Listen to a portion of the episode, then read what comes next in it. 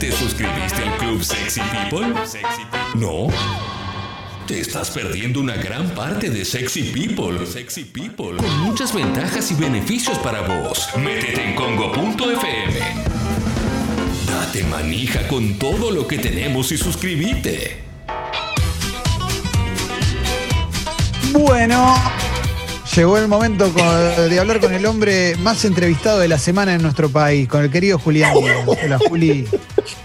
Va, eh, viene Cafierito y después vengo yo. ¿Cómo andan, chiques? Mirá ¿Cómo si no están? nos atendías el teléfono, Juli. Y me lleva a pasar dentro de poco, ¿eh? ¿Quién? Sexy People no los conozco, no sé qué. Qué horror. ¿Clemente Castro? No, no lo conozco. No, no, no, no. Se, malo no se la creyó. Che, Pero bueno, como fue una semana de mucha mención a los bares notables, me, me parecía que estaba bueno, Clemente propuso. Y, y la verdad que es como un tema que está un poco en el candelo porque los bares notables tienen mucho de, de- digamos, son muy representativos de, de un montón de, de características de la ciudad, de tipo de pymes, de negocios familiares, eh, de un sinfín de características que hacen a, a la identidad porteña, así que vamos de lleno a eso.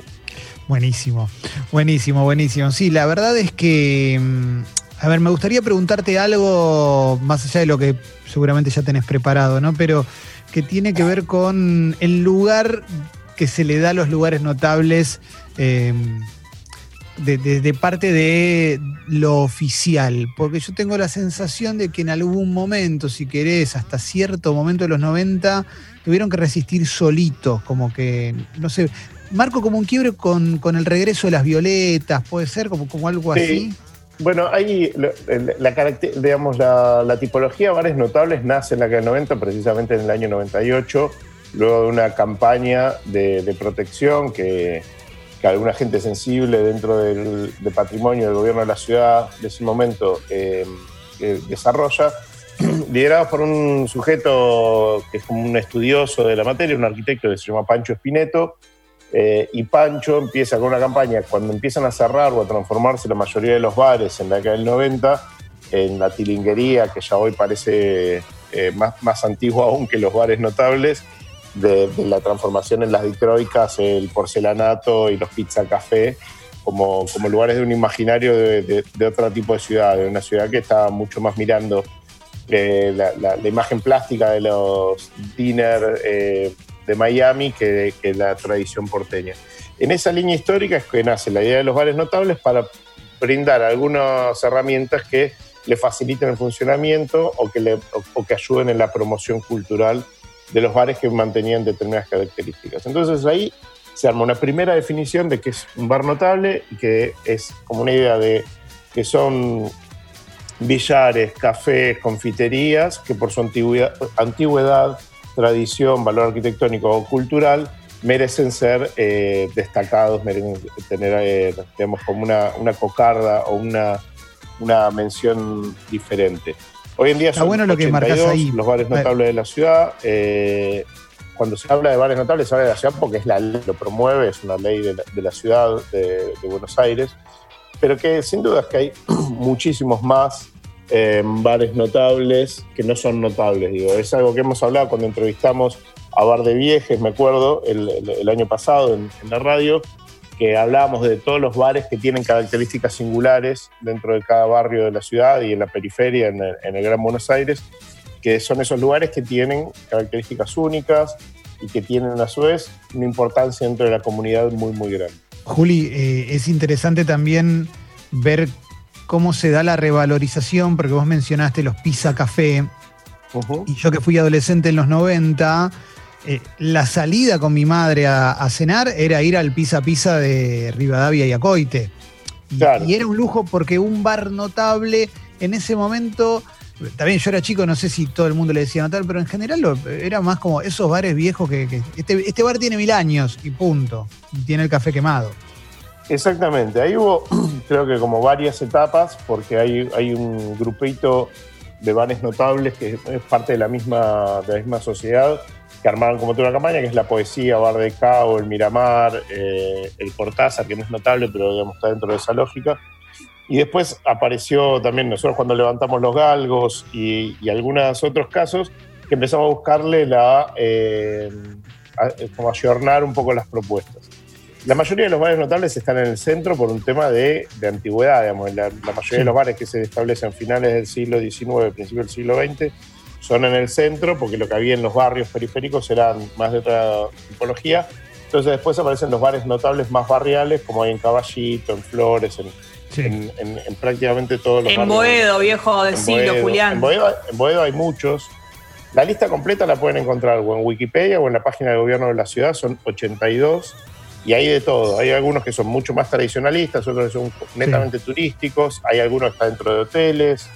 Eh, o sea que si les copa el tema pueden encontrar de todo, desde algunos muy económicos y cotidianos hasta algunos muy exclusivos como el del, lobby del Hotel Alvear, que ahora naturalmente está cerrado, pero que es como un bar emblemático también de, la ciudad y que tiene características muy, muy, digamos, de mucho lujo, mucho detalle de, alta calidad. Pero dentro de eso, si uno busca los bares notables, vas a ver que hay un montón que son súper eh, accesibles de todo punto de vista, no solo de precio, sino que son, digamos, muy cotidianos. Eh, y en esa búsqueda me parece que es donde hay como un montón de valores que van más allá de lo arquitectónico. Que los bares notables tienen que ver con la identidad gastronómica y cultural de la ciudad, que la mayoría de ellos se desarrollan actividades musicales o artísticas, desde talleres de pintura hasta eh, recitales en vivo. Eh, y que en eso, digamos, es donde cobra un valor extra para el tejido urbano y la, contención de un montón de actividades de la ciudad que se desarrollan en ese tipo de lugares y que muchas veces fueron quedando eh, con el cierre de los centros culturales y demás, medio acéfalos. Juli, también está bueno pensar en, en, la historia de los bares notables y el, y el lugar, si querés, el bar notable, el bar, el bar porteño en general, el, el rol que tuvo eh, como generador de cultura, como generador de encuentros, como, como un lugar donde podía ir un escritor y escribir una novela ahí o escribir una, un agua fuerte, eh, donde se podía gestar un movimiento político, se podía gestar una acción política, una, desde una marcha hasta, no sé, cualquier cosa, un negocio. Pero bueno, son lugares donde, donde, donde crecieron un montón de, cosas eh, espectaculares, me parece, ¿o no? Buenos Aires es sin duda la, capital sudamericana que más hereda esa tradición europea del café como punto de encuentro y desarrollo cultural, eh, que venía muy de la mano de los bares eh, españoles o, franceses. Recordemos que la gastronomía argentina está construida en su inmensa mayoría por, inmigrantes españoles, que, medio por azar o por, digamos, por, por cómo se iban dando las cadenas familiares, los que venían laburaban en gastronomía hasta que armaban su propio negocio y eso es una historia repetida en casi todos los, bares, en casi todos los bares notables, no en todos, pero donde se, da rápidamente esa idea de que el café es como el punto de encuentro y es el punto donde se gestiona un montón de cosas. El Florida Garden, por ejemplo, eh, eh, es clave eh, para la historia de la, pintura y del movimiento del ditela y toda la, conjunción de artistas. Tiene obra de mar también de colgada. la Biela era el lugar de encuentro de Adolfo Bioy Casares y y Jorge Luis Borges. Eh, es más mitológico, pero se dice que los galgos se fundó Forja, que es la agrupación que arma Jaureche con Escalabrini Ortiz en la década del 30, como antes del paso de Jaureche al peronismo, digamos como un antecedente al peronismo. Entonces hay como, sin dudas, hay movimientos artísticos, culturales que tienen que ver en cada uno de los barrios con cada uno de esos movimientos. En Boedo estaban muy vinculados al tango, porque eran como lugares de, de cierta periferia del centro donde había un poco de marginalidad bien entendida, digamos, esa marginalidad, ese margen de la cultura que, tenía como una riqueza muy grande, y donde el punto social histórico en Buenos Aires eran los bares. O sea, la gente no se juntaba en las casas, antes de que exista la UAT, digamos, la UAT o el boliche nocturno, que nace en los 60, 70, el, punto de encuentro eran los bares, y los bares vibraban eh, mucho más porque la mayoría de los bares eran 24 horas o porque tenían, digamos, seguían el ritmo de las actividades de cada uno de los barrios. Los bares en el Abasto arrancaban a las 4 de la mañana porque era la hora que iba la gente a laburar y también porque era el lugar donde se mezclaba mucho más todos los estratos sociales. En general en los bares, cuando nace la idea de café con leche contra media lunas, que es como un impulso del peronismo para que el laburante pueda desayunar en los bares, eh, se, gesta rápidamente como un cruce social gigantesco, donde la gente podía ir desde el más pobre de los laburantes hasta la aristocracia, se juntaban en los bares eh, y ahí se, daban todos esos puntos de reunión que, desarrollaban. ¿Qué es lo que sobrevive hoy en día de eso? Bueno, en muchos de los bares notables hay como una, un afán más turístico, sobre todo los que están en San Telmo, que es contraentendible porque era hasta, digamos, hasta, este, hasta esta situación eh, una actividad muy grande económicamente. Pero para, para, te freno ahí porque quiero volver sobre lo que estabas diciendo justo antes de esto, con lo del café con tres media lunas, el cruce de clases. Para mí tiene algo de club, de club social y de, y de lugar de pertenencia y si querés hasta de lugar de refugio. Es un lugar para ver a la para vivir tu ciudad también. O sea, a mí me pasa así como, como cliente. Eso sigue siendo así eh, y lo ves en, si vos vas a cualquiera de los bares notables o los bares barriales, digamos, pueden ser no notables, pero ser barriales, no sé, como el Balón, eh, que está en Gaona y Bolivia, que, no es notable, pero que es un bar de barrio, y están los personajes del barrio y están los personajes que es el punto de encuentro.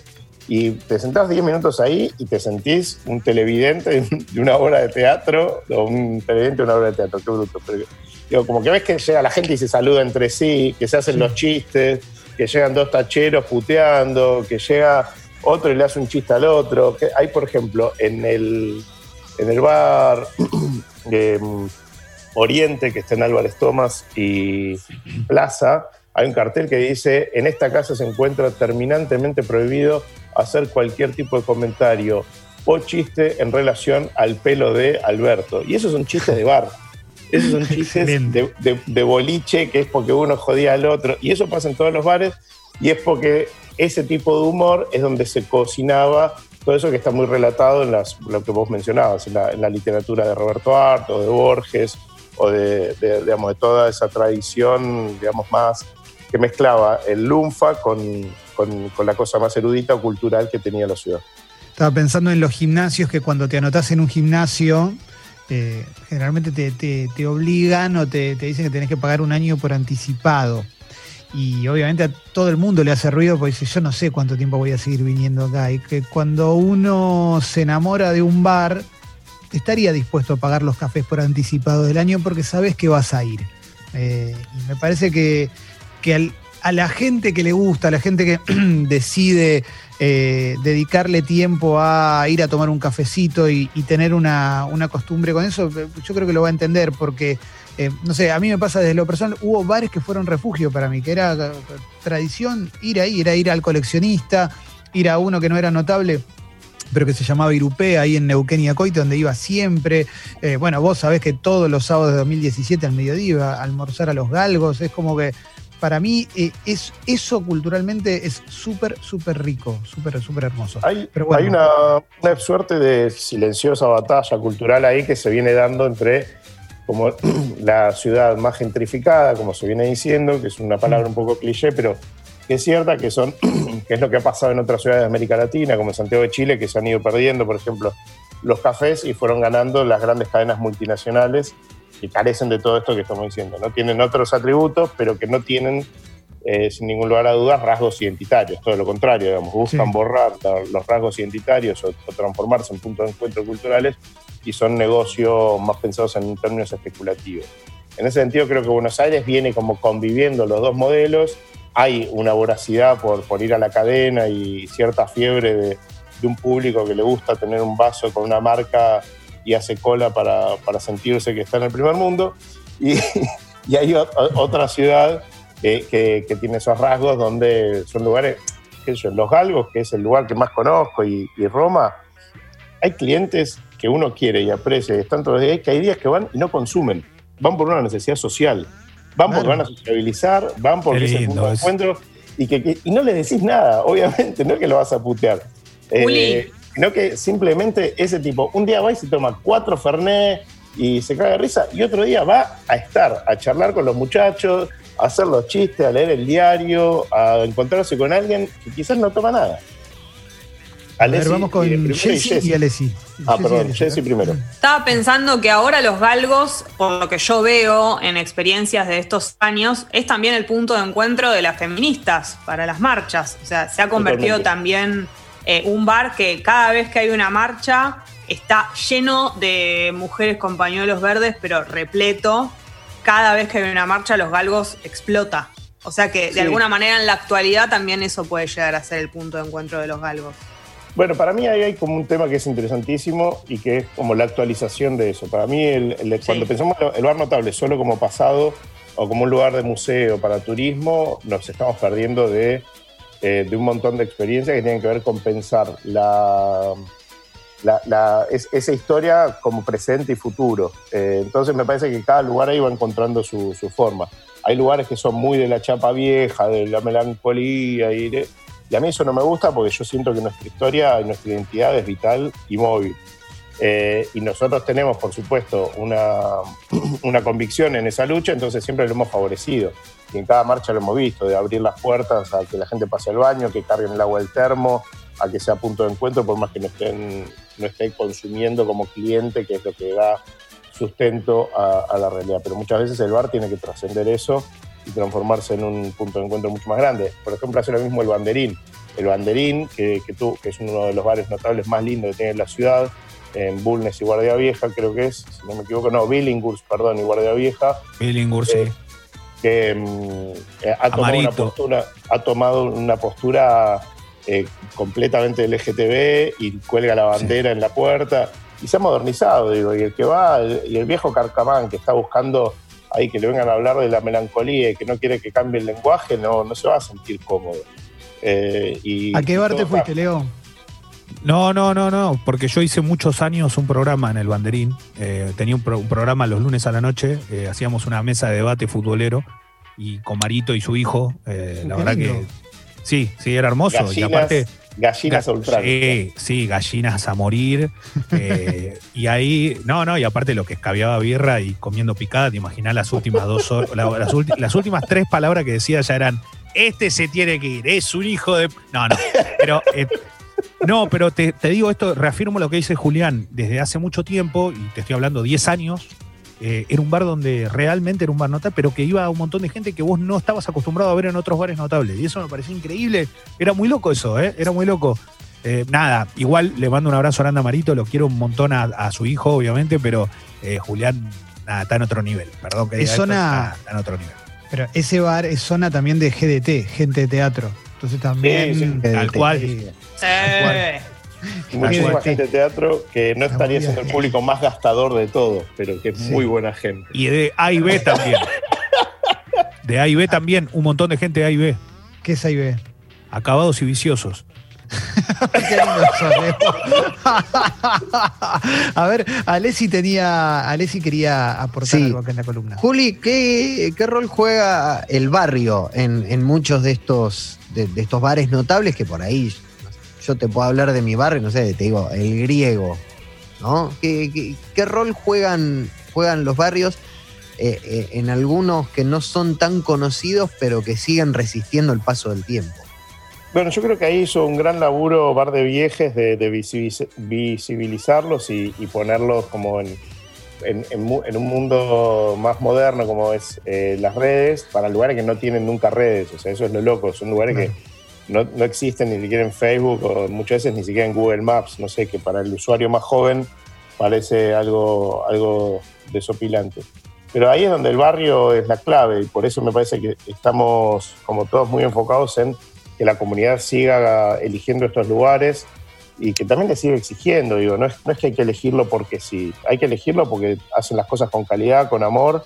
Eh, y cuando un lugar que se transforma en la pizzería de los hijos de puta pasa a ser pintoresco por eso, sí. pero no deja de tener una relevancia crucial para el barrio y ahí es importantísimo que el barrio tenga, digamos, que cuando, cuando abre una, uno de cadena, la gente siga yendo al bar viejo y que resista por, por sobre la cadena para mí ahí es un equilibrio de exigirle al lugar que se vaya ayornando, que, que, preste buenos servicios, que esté limpio, que el café esté bueno, al mismo tiempo que no se le va a pedir que, que tenga eh, un, unos estándares de, empresa berreta multinacional de cadena, que, por, digamos, ¿por qué las cadenas grandes inventaron eh, la, la pelotudez de escribir el nombre en una taza? Porque son lugares despersonalizados. Entonces termina siendo forzado o termina siendo eh, artificial, ese, vínculo que se genera entre las personas, que te, te, te, lo están escribiendo en la taza para hacerte creer algo que no es. Entonces es tan simple como eso.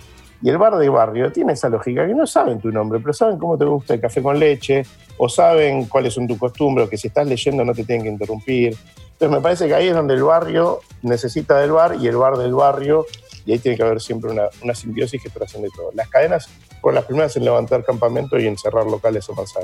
Los bares tradicionales de los barrios siguen resistiendo.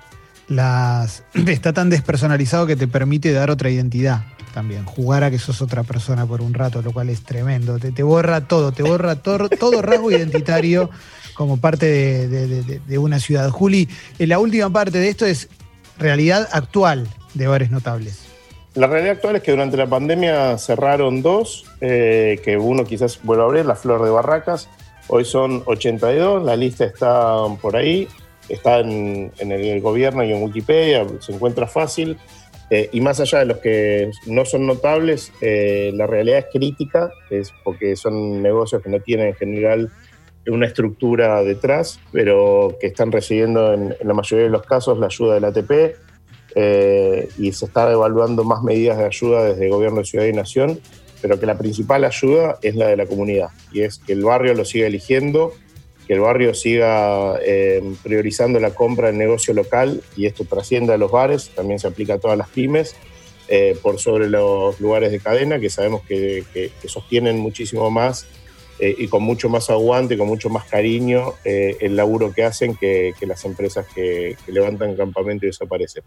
Así que los invito a que reflexionen sobre eso, que cada decisión de compra que todos hacemos es política, entonces que no es lo mismo ir a comprar a, un- supermercado determinadas cosas que al negocio del barrio y eso se aplica también a los bares. Así que bienvenido el tema que esté planteado en agenda y en tantos medios que le están dando relevancia y todo es un tema de comunidad. Así que vamos a, a seguir laburando para eso.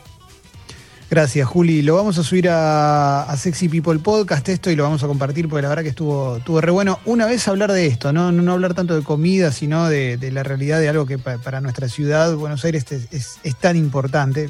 Digo, la ciudad y también para nuestro país. Em, después de la música, vamos a, decir los nombres de las personas que ganaron los sorteos eh, especiales de esta semana, las zapatillas de Under Armour, los, los premios de PlayStation. Y después vendrá el boliche de Leo Bailable. El boliche de Leo Bailable con localidades Qué locura. Eh, todo. Lo que viene es inolvidable, así nomás lo digo. Inolvidable. Gracias, Juli. Abrazo. Gracias chicos, los quiero.